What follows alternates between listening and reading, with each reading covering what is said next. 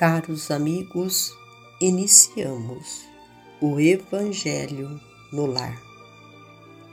Rogamos a Deus, nosso Pai, que envie vossos emissários de luz, trabalhadores da vitória do bem, para que nos auxiliem em nosso processo de transformação moral, dando a cada um de nós o discernimento, a resignação, a sustentação necessária para percebermos com maior clareza os extremismos íntimos que ainda vivemos irrefletidamente. Que o Evangelho de Jesus seja para cada um de nós o guia e o acalento para o nosso ser do livro Fé e Vida. Convidados difíceis. A caridade, em algumas ocasiões, encontra problemas aparentemente contraditórios. Aparecem os irmãos necessitados diante dos recursos assistenciais que se lhes reserva, e o júbilo da gratidão lhes brilha no olhar, a iluminar-lhe a face antes pálida e triste. Entretanto, para logo se destaca o grupo dos insatisfeitos. Muitas vezes se aproximam dos amigos que lhes entregam o carinho materializado da beneficência e reclamam com azedume.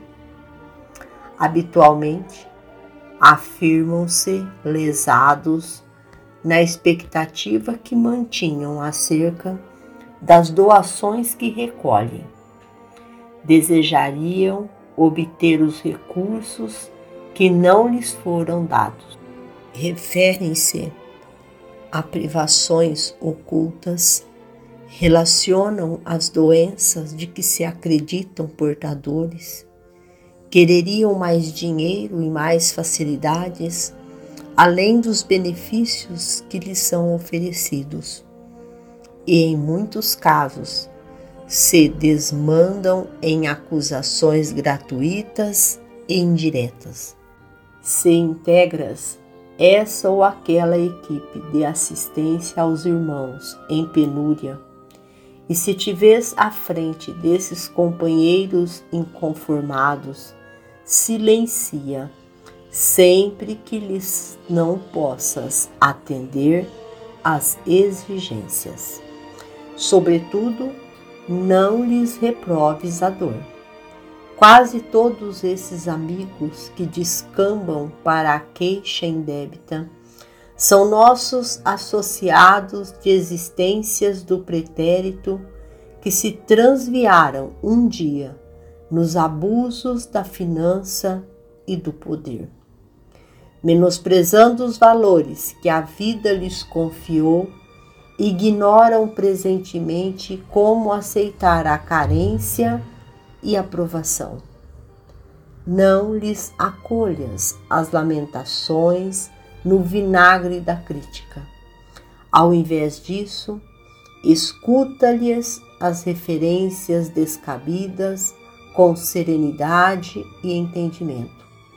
São todos eles herdeiros de Deus, tanto quanto nós, e convidados de Cristo para o banquete da beneficência do qual te fazes servidor.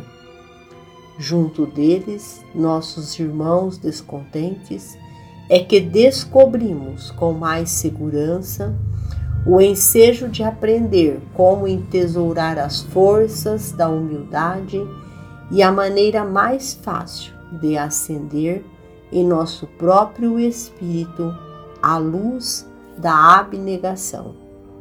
Emmanuel. Finalizamos ao nosso Evangelho agradecendo a Deus, nosso Pai a Jesus, médico de homens e de almas, a Maria de Nazaré, nossa mãe amorada, aos nossos emissários de luz, trabalhadores da vitória do bem. fiquemos todos com Jesus e até amanhã, se Deus assim o permitir.